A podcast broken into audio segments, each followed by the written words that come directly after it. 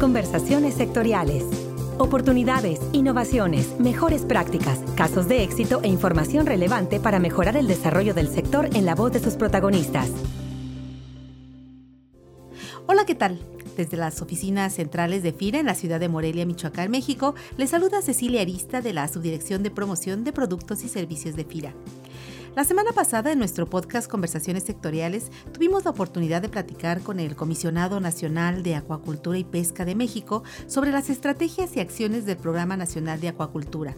Y en seguimiento a este tema, esta semana en el podcast de FIRA queremos compartirte la conversación que tuvimos con nuestro compañero Martín Telles Castañeda, ingeniero en acuicultura y especialista de la Subdirección de Pesca, Forestal y Medio Ambiente en nuestra institución, con quien conversamos sobre las perspectivas de la acuacultura en el país, así como las estrategias, programas y apoyos de FIRA, que bueno, pues no son solo para la acuacultura, sino también para la pesca en México.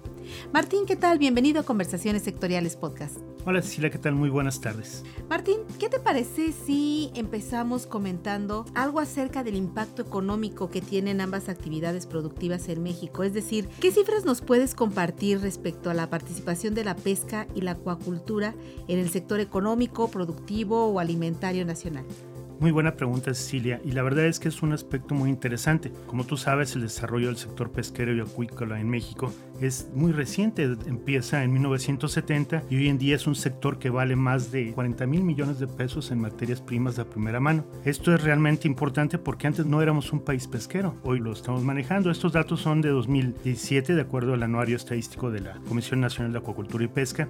Y lo que es importante es que la acuacultura es aún más joven todavía, tenemos cerca de 20 años, 25, 30 años con ella y hoy por hoy la acuacultura representa el 45% del valor de todos los productos pesqueros que tenemos en el país. La captura, pese a que tiene mayor volumen, tan solo es el 55% de este valor. El 60% del valor de todo el sector pesquero está en camarón, tilapia y atún. Y la acuacultura, por decirte algo, representa casi el 70% del valor de todo el camarón que se produce en el país. Representa casi el 90% de toda la producción de tilapia que se maneja en el país. Y algo interesante es que, por ejemplo, en el caso del atún, el 21% de todo el atún que se produce en el país proviene de atún aleta azul, que se engorda en jaulas flotantes en frente de Ensenada y se destina para el mercado sashimi en Japón.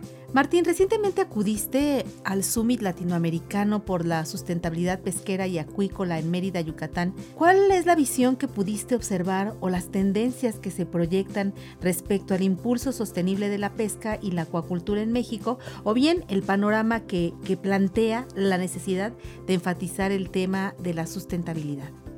La verdad que fue una muy buena oportunidad de convivir eh, con estas personas que son la iniciativa en cuanto al desarrollo sustentable de la pesca y la acuacultura en el país. Se trata de una organización que es el Consejo Mexicano para la Promoción de Productos Pesqueros y Acuícolas, con Pesca, quien tuvo la iniciativa de invitar a más de 150 líderes de América Latina y otros países, incluyendo investigadores, productores, chefs, gente que compra producto y abastece cadenas de restaurantes, todos ellos con una muy clara visión sobre la cuestión de la sustentabilidad. ¿Y por qué hablamos de sustentabilidad? Bueno, lo que pasa es que recordemos que a nivel mundial ya no podemos sacar más producto pesquero de los océanos. Por decirte algo, en el sector pesquero a nivel mundial, en el 2016 tenía una producción de 171 millones de toneladas. Esto implica alrededor de 362 mil millones de dólares en comercio. Pero lo que es bien lamentable es que dentro de toda esta producción global de todos los océanos del planeta, una tercera parte ya no es sostenible. Ya no le podemos sacar más alimentos a los océanos y de tal manera tenemos que cuidar, hacer unos esfuerzos muy importantes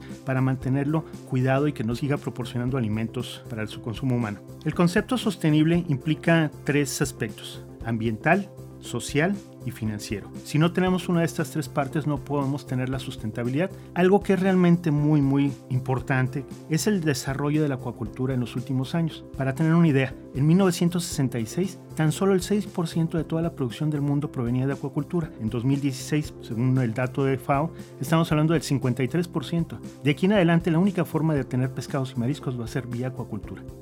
Aquí hay un tema que sería importante poner en perspectiva. Como cualquier otro sector productivo, la pesca y la acuacultura pues necesitan de recursos para crecer. En ese sentido, ¿cómo ha venido participando FIRA a través de sus programas, productos y servicios financieros para impulsar el desarrollo sostenible de estos dos sectores, el acuícola y el pesquero en México? Cecilia, te sorprendería si te dijera que desde 2010 FIRA apoya la sustentabilidad del desarrollo pesquero y acuícola. En 2010, el gobierno de Estados Unidos impuso un cierre a la frontera para las exportaciones de camarón, ya que encontraron que no se estaban usando adecuadamente unos dispositivos excluidores de tortugas. Entonces FIRA, en combinación con la CONAPESCA y el Instituto Nacional de la Pesca, realizaron un esfuerzo titánico para capacitar a más de 7.000 pescadores sobre el uso de esta tecnología. Eso provocó que se abrieran las fronteras, cosa que no había pasado en ningún otro país del mundo. En seis meses teníamos abiertas nuevamente las fronteras, con la certificación por parte de Estados Unidos nuevamente. Y no solo eso, ese mismo año en abril, FIRA hizo su primer esfuerzo por promover los foros de oportunidades de negocios en pesca y acuacultura sustentable.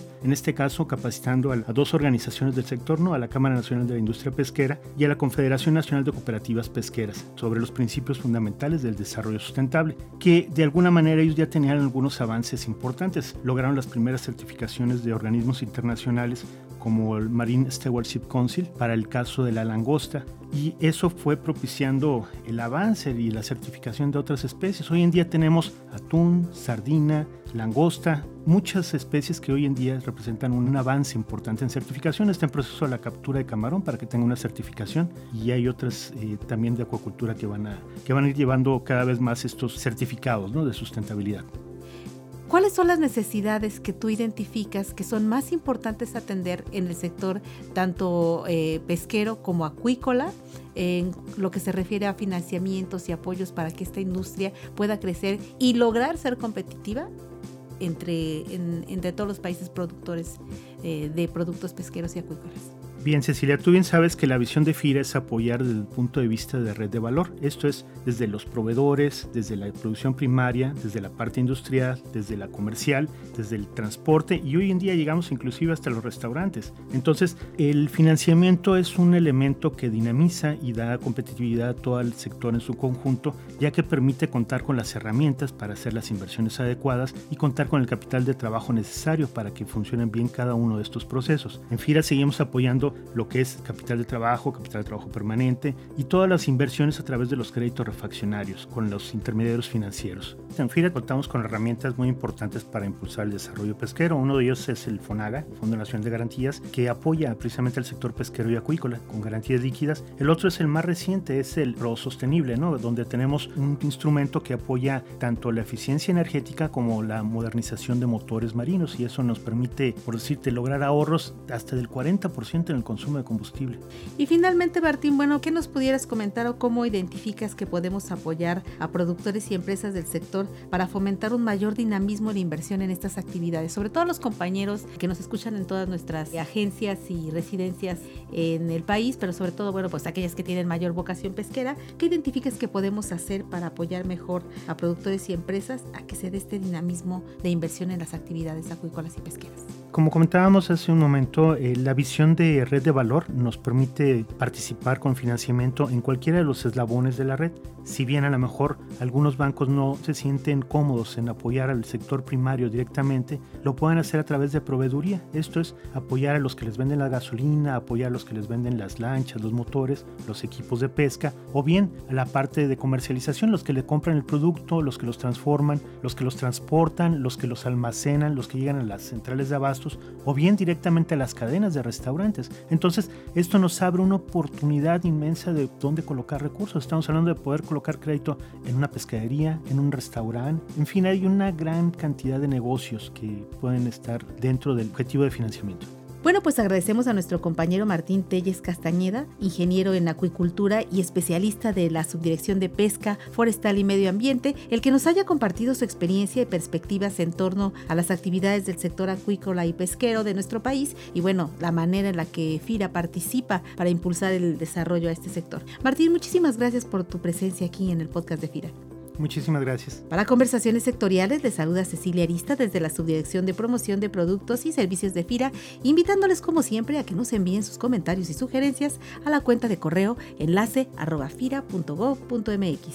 Me despido de ustedes deseando como siempre que tengan una excelente semana de trabajo. Hasta la próxima conversación. Este podcast es una producción de la Subdirección de Promoción de Productos y Servicios de FIRA.